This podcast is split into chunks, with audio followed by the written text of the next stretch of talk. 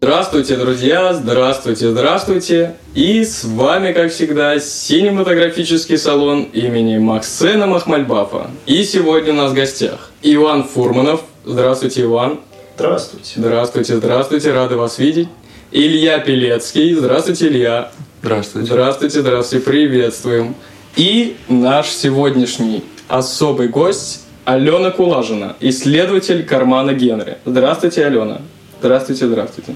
Здравствуйте. И, конечно же, я, ваш бессменный ведущий, ведущий научный сотрудник Института кинодокументалистики имени Максена Махмальбафа, Жуков Дмитрий Константинович. И сегодня мы с вами собрались, чтобы обсудить французскую режиссерку Аньес Варда и конкретно ее картину «Побережье Аньес». Ну, начать, наверное, следовало бы с того, кто вообще это такая, в каких кругах она вращалась, Кто такая, чем знаменита? да, да, действительно, весь пол вопросов. Ну, э, Анес Варда, во-первых, э, это французская новая волна, правильно? Глобальное движение, если мы говорим. Вообще с ее фильма началась С французская ее волна. фильма Клео от 5 до 7. Клео от 5 до 7 началась французская волна, Новая. Новая. А, но Анес Варда – это немножко другая история. Это не Гадар и не Трюфо в смысле тусовки. а- Они начинали параллельно просто, потому что там есть вот эти вот главные фильмы «400 ударов» э, Трюфо, потом Гадара На «На последнем последнем дыхании». Да, и Клео от 5 до 7.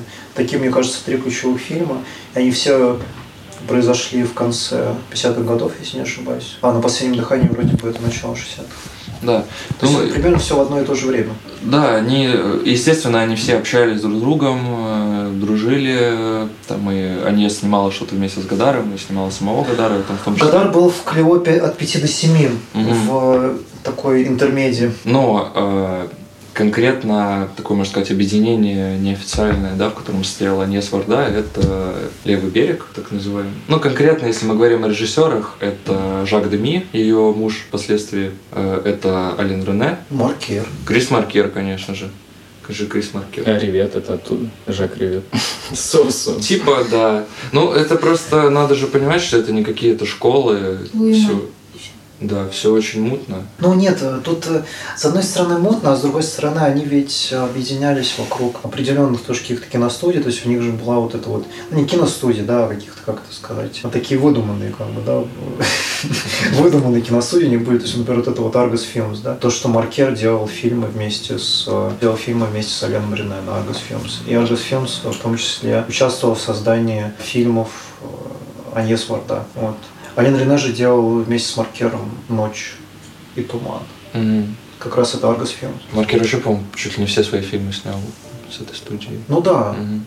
но это его просто, видимо, может, какая-то идея. Там же, по-моему, вот это вот сова, его маскот. Сова, конечно. Да, ну вообще смысл этого уточнения заключается в том, что на протяжении, наверное, большей части картин у Варда, вот документальных точно, очень часто упоминаются какие-то конкретные персонали, ее друзья, близкие люди, и всегда есть какие-то вбросы и цитаты в их сторону, и с их стороны, в общем-то. Поэтому, мне кажется, важным очертить нам какой-то пул ее окружения для того, чтобы понимать, к чему вообще здесь эти люди находятся, да? Это такие очень интимные фильмы в этом плане, и э, конкретно «Побережье Ханьес» целый довольно большой отрезок фильма уделен Крису Маркеру, и он появляется даже как интервьюер, такой тоже выдуманный, конечно же, который задает Аньес Варда вопросы, на которые она отвечает. И она же сняла фильм, собственно, про Жака Он, Деми. он, он возникает в виде маскота тоже своего. Он возникает в виде маскота, но это, я думаю, уже просто специфика самого Криса Маркера. Ну да, как он привык прикрываться всегда какими-то персонажами выдуманными. Да. И ну, интересно, что она продолжает его традицию даже в своем фильме. Ну да. Хотя, кстати, вот в том-то и дело, если ты не знаком с творчеством Криса Маркера, то ты не понимаешь, почему это не человек, а кот какой-то в данном фильме представлен. Да, ну вот тут вот мне кажется, в этом как раз и заключается какая-то интимность вот этой вот тусовки, конкретно отношения не Варда, что она, в общем-то, даже никогда не утруждается объяснять, что за люди в кадре, она просто говорит, типа, вот Жак Деми. Вот. э, Мы же даже, появляется Жак Деми, вот по, по побережьях, и, по-моему, она спустя там минут 20 хронометража так вскользь упоминает, что он тоже снимал фильмы. А это вообще Жак Деми. Если ты не знаешь, кто это, то можешь сложиться впечатление, что она просто говорит о своем муже, каком-то каком-то Жаке обычном. И точно так же про Криса Маркера. Она же его представляет просто как своего друга. И не говорит о том, что он вообще-то снял тоже очень важные фильмы. Ключевой ключевые, фильм. ключевые фильмы, по Без солнца. Без солнца. Ну и тот же самый фильм «Улис», да, там тоже mm-hmm. действующими лицами являются ее друзья и знакомые, которых она тоже никак, в общем-то, не объясняет. Ну, нет, здесь она, правда, буквально берет у них интервью, но все равно для такого зрителя рядового вообще непонятно, что это за люди и почему они вдруг удостоены какого-то интервью. Мне вот сейчас пришла мысль, что вот, возможно, это как раз и есть ключевое отличие вот этой вот тусовки левого берега, так называемого, от э, ну, такой официальной волны, типа Гадара Трюфо, потому что а, эти, ну, как более крупные режиссеры, да, они работают как будто больше на зрителя, и они приглашают каких-то актеров, именитых. И, ну, в общем, они делают буквально кино, такое в традиционном понимании более. А что Аньес, что Маркер тот же самый, у них это все как-то на уровне на уровне именно какого-то личного, что ли, разговора все находится. Не, ну Кумико, знаешь ли, тоже героиня японского фильма одного. Ну, а Кумико тоже, что за Кумико? Ну, ведь просто э, даже по по, по сценарию. Ну, это шутка, да. По сценарию действительно даже неизвестно. Просто какая-то девушка, которую он встретил случайно. Так и есть. И это, в принципе, можно действительно указать как одним из элементов ее поэтики, использования, вот как отметил Илья, вроде бы и своих знакомых, и действительно каких-то известных людей, но преподнесение их как кого-то неизвестного, и даже не объяснение зрителю подчас, что это за люди, в чем их важность, просто использование их как персонажей. Ну, они важны именно как персонажи, в общем, но не как люди в реальной жизни, как будто бы. К другому моменту, также определяющему как-то ее поэтику, мы могли бы перейти также из фильма «Побережье Ньес», где она рассказывает о том, что у нее был опыт работы фотографом ну и вообще, по сути, она начинала с того, что занималась фотографией. И я бы отметил, наверное, такую структурированность, ну, в хорошем смысле слова, поставленность тех мизансцен и кадров, которые она демонстрирует в своих фильмах. То есть это всегда что-то продуманное, всегда что-то такое, на что можно посмотреть, как на, на снимок, в том смысле, что все стоит на своих местах, да. Какая-то картинность даже в этом есть. В этом отношении, мне кажется, профессия вот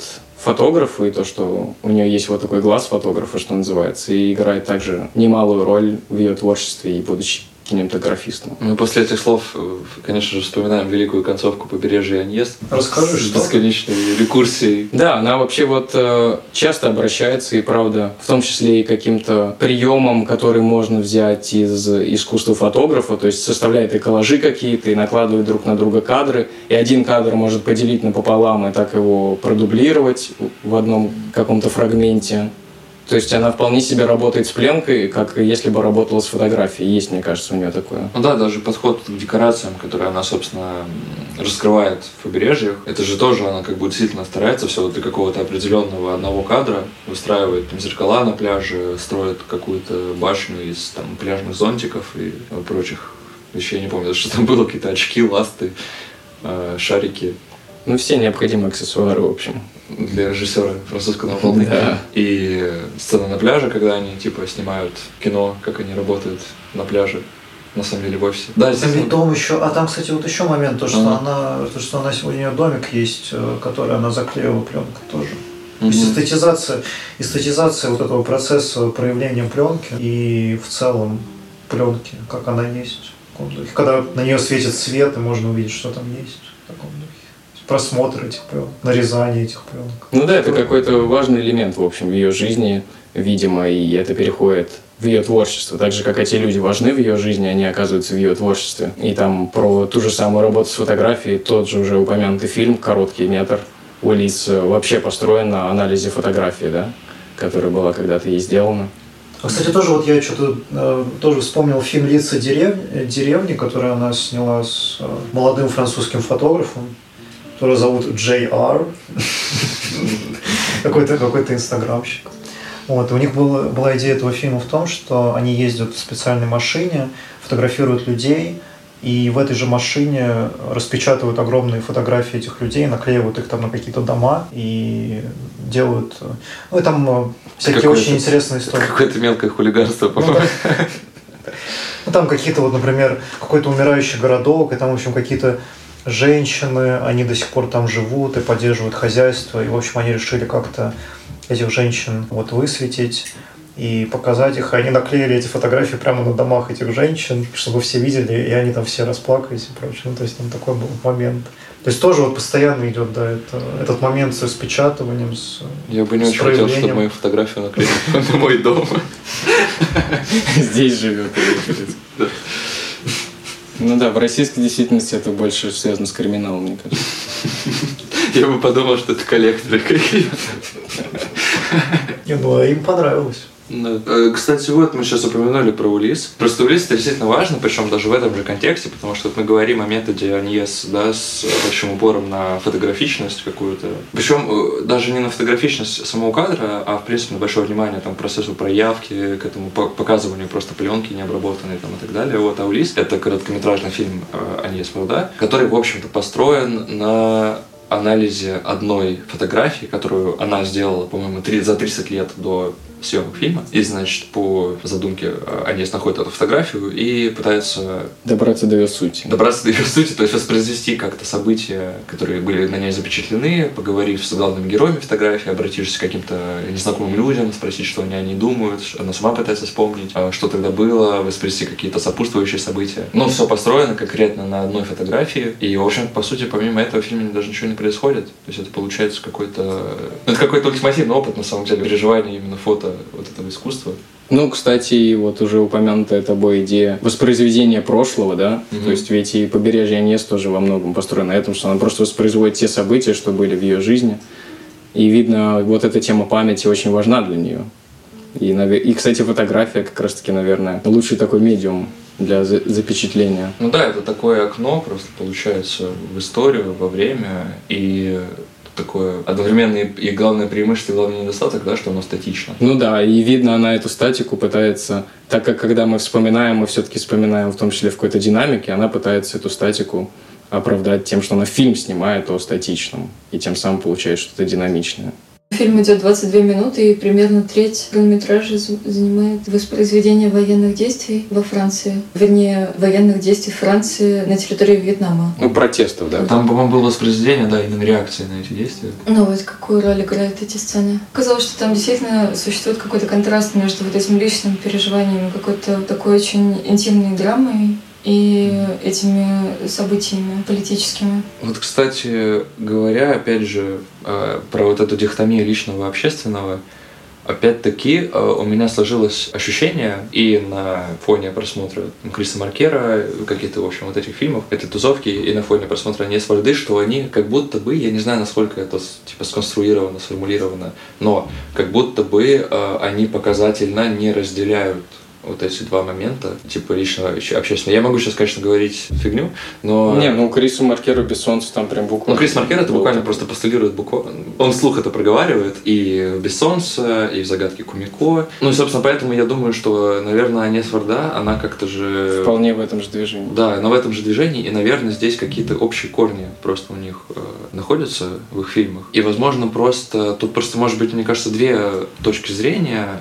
И вот моя точка зрения, она стоит в том, что это действительно именно какое-то, может быть, даже такое специальное показательное проговаривание вот этой общественной истории, истории протестов, э, войн, политических событий, которые, кстати, в побережьях Анес тоже происходят. И наравне с личными историями, с поисками этого мальчика Улиса, уже давно выросшего, попытками его допросить, там, помнит он что-то или нет. Но они испытывали взаимовлияние какое-то друг с другом, я не знаю, может быть, друг между другом. Да, в общем, это какое-то показательное неразвлечение истории личной истории глобальной. Помнишь, кстати, это ведь и у Рене тоже. А, Хиросима М- Мономур, да, вот это вот. Вот эта тема, то есть ты ничего не видела в Хиросиме, вот это постоянно. Что там любовь тоже, любовь японца и француженки, которая приехала. И как они там постоянно об этом говорят. И хотя вроде... э, То есть у них любовь, э, э, получается, разви- развивается на руинах вот этой вот послевоенной Японии, хоть они сами не находятся вроде бы в, Хи- в Хиросиме, а может быть, я что-то уже точно не помню, но не важно. А Главное, что это все вот именно приплетено и очень так настырно, очень напряженно дается, как будто бы это всегда присутствует. всегда присутствует вот это. Мне, кстати, этим они, очень сильно нравятся, эти режиссеры, потому что как будто бы это какая-то точка зрения, какой-то, какая-то возможность говорить действительно об истории, о времени, и при этом не выстраивать какую-то иерархию между собой и событиями, и слушателями там, или зрителями. Нет, ну здесь у меня лично есть вопрос. Можно же двумя путями идти. Либо ты говоришь, что эти политические события это какой-то фон, а вот на их фоне происходят мои личные события. А можно отождествить их, что я не различаю свою личную историю и историю, которая происходит в мире. То есть нет фона и моей истории. Есть просто вот одна история, они просто переплетаются вот так как-то Может, они все по-разному, может, они все по-разному решают этот вопрос, потому что у Алены Рене, мне кажется, у Хирошима Мономура там вообще это до неразличимости. То есть там так, а у это, это тоже как будто бы это действительно не фон. Ну, у меня, Но у нее, мне кажется, это скорее как какое-то, знаешь, такое навязчивое воспоминание, возвращение к чему-то такое резко, неожиданное. Ну, грубовато это том, сделано, что... реально. Мы ну, только ну, да. говорили о фотографии, и вдруг начали то есть, говорить то, о да, То есть, тут вряд ли о том, что это на уровне сюжета как-то прям так вот... Э, ну, у меня создалось ощущение, да, что это вот, если очень грубо это обобщать, то это как будто через запятое она просто перечисляет. Типа вот э, мы там ездили в Египет, я снимала этих людей, там, эту козу мертвую. А потом, значит, э, я там куда-то ездила кому-то в гости, а, значит, еще были протесты против войны в Вьетнаме французской. Вот так прошел день. Да, да, действительно, это на уровне вот так. так. Ну, там на самом деле есть одно живое пятно. Вырежите это потом, пожалуйста. Э, я сейчас подумала о том, что это как бы идет все на одном уровне и принимает такой немножко мифологический как бы оборот. Но когда она начинает снимать его мать, э, я сейчас еще вспомнила о том, что она сначала показывает фотографию и рассказывает о ней, потом она снимает этого парня который был маленьким на фотографии, и это уже цветная съемка. Но ты как бы этого немножко не замечаешь. И в моем ощущении от фильма э, первым цветным фрагментом, ну, первым цветным явлением во всем фильме является его мать. То есть такое ощущение, что это как бы единственный э, не персонаж в фильме, единственный живой человек. Нет. Ну почему? Но... Это просто мои ощущения, да. В общем, э, такое ощущение, что все, все вот эти вот политические события, и эта застывшая фотография, и память мальчика, и память этого редактора, все это как бы пронизано одной нитью, и единственный как бы живой голос — это его мама, которая по-настоящему помнит все эти переживания и все обстоятельства, при которых происходила эта съемка. Это, кстати, очень интересная мысль, и я вот теперь думаю, это это как это недочет Аньес, или это ее большая какая-то удача, что у нее появилась вот эта мать? который выбивается из общей мифологии. Которая стоит за спиной. За спиной Улиса. Да. Переживает. Ну, смешно там стоит все время, она же еще начинает плакать там в какой-то момент. Очень так э, укромно и коротко, но это, да, это как будто единственное живое что во всем фильме происходит. Да, они все как бы немного застывшие. Этот чувак э, ошарашенный немного вопросами. И Деголь. А тот, который голый стоит. Это вообще самый странный человек. Мне кажется, вот ему абсолютно комфортно. Нормально себя чувствует. Но этот редактор, он э, довольно холодно вспоминает все происходящее, то есть ему как будто бы это немного... Ну, ему как будто не хочется это все это вспоминать. Кстати, в этом же есть тоже какая-то... Что ты хотел просто хайпануть? На Аньес Варда? Но он даже... разделся еще. Не, он все-таки там ведь даже говорил, что он не очень понимал, зачем она просит их сниматься голыми. Мне кажется, на самом деле, я сейчас подумал, в этом же есть какая-то прикольная поэзия, что вот Аньес, для нее это настолько важная какая-то фотография, что она просто снимает целый фильм про это, она находит этих людей.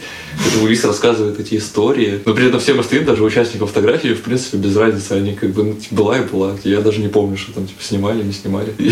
Слушай, а разве она там... Это есть какое-то одиночество. Она там разве как-то это проговаривает, то, что это для нее важная фотография. Мне почему-то как раз наоборот показалось, что как будто бы это просто... Ну, она не проговаривает, это я делаю свое допущение, на ну просто что по что она сняла фильм. Да. Но она все равно делает э, акцент на этом периоде своем фотографическом. То есть она не говорит напрямую да, о своих э, чувствах, связанных с, с этой конкретной фотографией. Кажется, она одна из многих, мне кажется, скорее, что она снимала много животных, мертвых там, и что были какие-то еще другие. У меня такое ощущение, что, что это скорее как одна из, одна из многих а, фотографий. Это тоже создает интересным. Ну, с одной стороны, да, а с другой стороны, вот мы возвращаясь к побережью Маньес, спустя, получается, 37 лет, она снова показывает уже в побережьях эту же фотокарточку. Не, ну и банально, что фильм снят именно об этой. Ну, а, да, да. Фотографии, а не какой другой. Ну, тут мы можем сказать, что, типа, она просто вот выбрала ее, ну, вот то, что она 30, там, я забыл, что я сказал, 37 лет спустя, она просто снова рассказывает про эту фотокарточку, и при этом она даже какие-то отдельные куски из Улиса, она прям заново проговаривает, только другими словами. И причем она разъясняет то, чего она не сказала Улисе, кстати, что самое прикольное. Потому что она вот, например, а, у нее там была мысль, а, что она сказала, я каждого человека, который смотрит на море, называю Улисом. И этого не было в самом Улисе. И то есть она, получается, ну, может, она просто сама постфактум до этого дошла, но она как бы сама объясняет свою же поэтику, получается. Я сейчас еще подумала о каком-то супер призрачном сопоставлении. Этот редактор же, он когда рассматривает фотографии, не, то, не только эту, которая снят фильм, он говорит о том, что он помнит рубашку, но не помнит э, этого человека, который запечатлен на фотографии. И я сейчас подумала, что это немного пересекается с той козой, которая очень хладнокровно сжирает изображение, ну, как бы самой себя, по сути, потому что вряд ли она идентифицирует как Причем она тоже голая. Мы возвращаемся к мифологии, да. Все козы это одна коза, на самом деле. Да, ну, кстати, это... Мне кажется, редактор решил подыграть Аньес с этим, с этим тейком про Вообще очень странный. Он прикольный. Но видно, что он тоже... Вот, кстати, он как будто бы, он все-таки с ней на одной волне более-менее находится. Потому что он, ну, видно, что он не очень заинтересован. Он, он, я говорю, вообще другие не разделись, кстати. Может быть, она других тоже просила. Может, мама не разрешила. Она поэтому стояла и плакала. Типа не надо. А мне кажется, что это очень круто, что человек также может обойтись со своими, ну, со своим опытом и со своими воспоминаниями. Какой он это коза.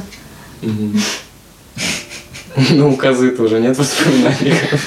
Ну и у человека, получается, тоже. Ну, как оказалось, да. Ну да, там же еще вот эта сцена с детьми, которые рассматривают рисунок, фотографию, мы все обсуждали просто до подкаста, зачем это все было. Что... Это, по был мой вопрос, я не, я не понял, зачем э, вот эта сцена целая, когда дети рассматривают. Сейчас и как будто бы, как будто бы мне пришла какая-то претенциозная мысль на тему того, что, коли это все разговор о памяти, у нас есть редактор, который помнит рубашку, но не помнит человека, у нас есть этот Улис, который просто ничего не помнит. Помнит, что было как-то неловко, по-моему, он что-то такое говорит. А, и коза, которая просто, который ест, которая просто ест эту память, грубо говоря. Ой, ужасно. И дети, получается, они не имеют никакой памяти, но они ее присваивают через угу. сопоставление с этим рисунком, и они ее как бы получают постфактум. То есть они уже как бы задним числом обращаются к этой фотографии. Но и тут тоже возникает какая-то стена, что они как бы, короче, не могут они прорваться на самом деле. И они все равно воспринимают это на уровне, там, типа, вот эта корова, нет, это коза. И там на уровне, там, вот там ребенок говорит, мне вот рисунок нравится больше. Да, но они в любом случае оживляют вот это застывшее изображение да. своими живыми какими-то Да, вот я о том и говорю, что тут какая-то такая тонкая моя материя просто, мне кажется, включает, что они, они вроде как и оживляют, но прорваться не могут до конца. Это именно что какое-то оживление на какое-то короткое время но за этим ничего не следует. То есть остается все равно, остается только Аньес в итоге с своим воспоминанием. Мы еще, у меня была мысль до записи о том, что Улис запечатлел это событие потом как раз в рисунке и интерпретировал его по-своему. Он касается там ногой мужчины. Мне показалось, что интересно то, что э, на него это тоже как-то, получается, повлияло, раз он решил ну, оставить это как-то зафиксировать. Но при этом он не помнит сейчас, что происходило тогда. Я что-то подумал, э, вбросить момент про то, что это что-то, по-моему, о пещере Платона, короче. Да, она, кстати, том, что... она говорит же там об этом. А, да, она говорит. Про тени. Да, да, да, то, что есть фотка, а есть рисунок этого мальчика. Я просто пытаюсь это как-то вот э, пытаюсь это как-то развить, но у меня не получается. В общем, мне нужно как-то. Я поэтому решил это просто вбросить, mm-hmm. потому что как это, что это получается? Э, это, этот рисунок, это как бы, опять же, субъективный взгляд мальчика, а фотография, взгляд Аньес, еще что-то, это взгляд там еще кого-то. То есть как-то это надо, вот, мне кажется, это что-то что с этим есть вот э, с этим ощущением, что есть реальность, а есть... Э, это тоже очень попсовая мысль, да, очень известная, но как-то это или нет? Да, ну какая-то идея о пещере Платона, о тенях и прочей истории. Ну, разве что это может попытаться объяснить, что фотография схватывает реальность объективную, а рисунок – это вот субъективное понимание этой реальности. А мне кажется, тут вообще какая-то какая-то многослойная история, что и фотография не схватывает реальность. И... Ну, будучи искусством, то, конечно. А рисунок да. так тем более. Ну, опять рекурсия, да. Типа того. Ну, мы приходим к тому, что в итоге воспоминаний-то и нет на самом деле. Что вообще ничего нет, как бы, и никто ничего не помнит. И ну, ничего не остается, вот, кстати на самом говоря, деле. Но зато есть ощущение, вот, ну, ощущение ошеломления, это ведь тоже ощущение. И вот ощущение, как Алена отметила, самое живое матери, то, что она плачет вообще по этому поводу, это тоже ощущение. А мать-то, да, вот то, что мы это не вспомнили, а мать-то плачет, потому что у мальчика были проблемы со здоровьем, она поэтому уже да, плачет. И, кстати, мы об этом не сказали. говорит, что он помнит свою боль и телесные воспоминания. И помнит, что ему стало легче, да. но не помнит, как они вообще отдыхали там. Но к этому же моменту, если продолжать дальше исследовать поэтику э, Аньес Варда, соответственно, я бы отметил еще, помимо уже указанных всех особенностей, отсутствие на самом деле, вот как мне показалось, какого-то лейтмотива у того или иного ее произведения. Ну, если только не, не полагать лейтмотивом память. Да? Потому что она часто использует какие-то образы, ну, достаточно самодостаточные. Вот эта коза мертвая, да, которая смотрится, да и вообще фотография, которая смотрится. Тот или иной фрагмент фильма, который можно было бы посмотреть, вот как трехминутное видео, пятиминутное видео. Но в целом, когда ты все это смотришь, у тебя не выстраивается это все в какой-то единый образ. Какой-то вот художественный образ фильма, в связи с которым ты мог бы вспомнить об этом фильме и сказать, вот я посмотрел «Побережье Аньес», и там было то-то и прям идейно как бы описать, вот на уровне одного образа. Но она рандомная на самом деле. Причем рандомная до такой степени, что даже как-то сложно все это оправдать, как будто это такой сам по себе какой-то метод ее. Тут в побережьях тем более. Тоже совершенно какой-то искрометный есть последовательность событий, что она сначала показывает, как они там снимают кино на пляже, потом как она ловит грузовики рукой и все это снимает, потом как она ходит э, в костюме картошки на какой-то выставке, посвященной собирателям и собирательницам. Потом протесты против абортов. Да. Потом... А, а потом посмотрите, вот мои внуки. Да.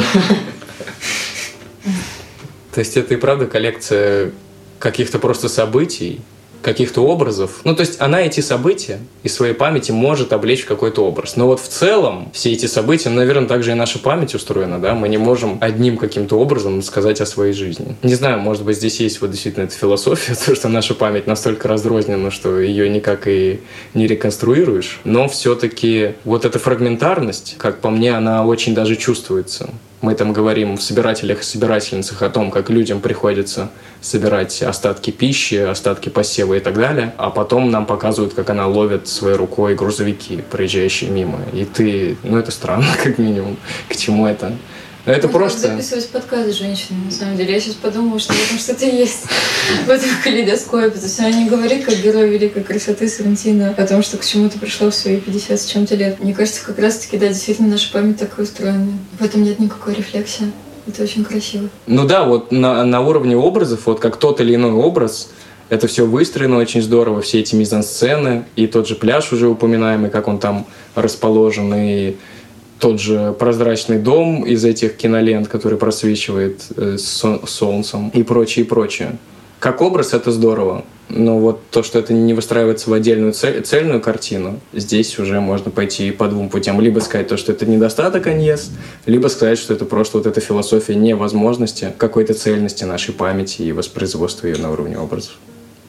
Это, это супер спекуляция, да, с моей стороны. Но не знаю, имела ли она это в виду, но мне кажется, что эти зеркала, они вполне э, ей подходят. В том плане, что они именно что порядочивают разрозненность, как лейтмотив и как образ, и как вот эта вот концепция лакановская, которая упорядочивает вот эту вот детскую разрозненность э, в момент, когда ребенок становится как бы чем-то более цельным, увидя себя в зеркале.